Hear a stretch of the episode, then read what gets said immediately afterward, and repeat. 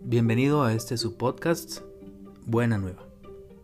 Como tal lo menciona el título de este podcast, pues la idea es profundizar y compartir, reflexionar acerca de esa buena noticia que Jesús nos ha dado, que es el acercamiento de este Dios que se ha revelado para amarnos hasta el extremo, que está con nosotros todos los días hasta el final de los tiempos, enseñado desde la iglesia de Jesucristo, desde la iglesia católica sustentado desde el depósito de la fe.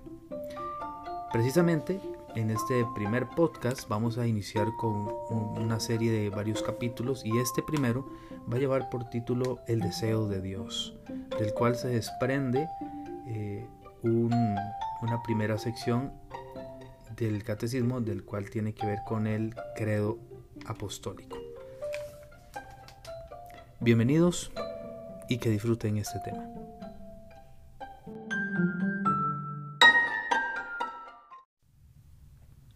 El deseo de Dios está inscrito en el corazón del hombre, porque el hombre ha sido creado por Dios y para Dios. Y Dios no cesa de atraer al hombre hacia sí, y solo en Dios encontrará el hombre la verdad y la dicha que no cesa de buscar. Gaudium et Spes en el numeral 19 nos dice lo siguiente.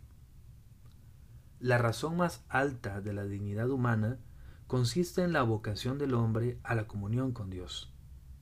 El hombre es invitado al diálogo con Dios desde su nacimiento, pues no existe sino porque, creado por Dios, por amor, es conservado siempre por amor, y no vive plenamente, según la verdad, si no reconoce libremente aquel amor y se entrega a su Creador. De múltiples maneras, en su historia, y hasta el día de hoy, los hombres han expresado su búsqueda de Dios por medio de sus creencias y sus comportamientos religiosos. Oraciones, sacrificios, cultos, meditaciones. A pesar de las ambigüedades que pueden entrañar, estas formas de expresión son tan universales que se puede llamar al hombre un ser religioso.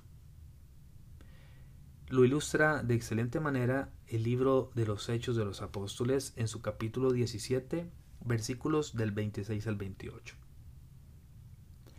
Él creó de un solo principio todo el linaje humano, para que habitase sobre la faz de la tierra, y determinó con exactitud el tiempo y los límites del lugar donde habían de habitar, con el fin de que buscasen a Dios para ver si a tientas le buscaban y le hallaban, por más que no se encuentra lejos de cada uno de nosotros, pues en Él vivimos, nos movemos y existimos.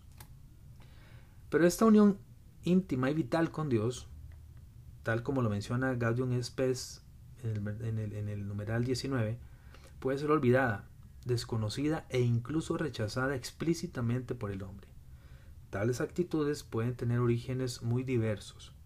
La rebelión contra el mal en el mundo, la ignorancia o la indiferencia religiosas, los afanes del mundo, y de las riquezas, el mal ejemplo de los creyentes, las corrientes de pensamientos hostiles a la religión, y finalmente esa actitud del hombre pecador que por miedo se oculta de Dios.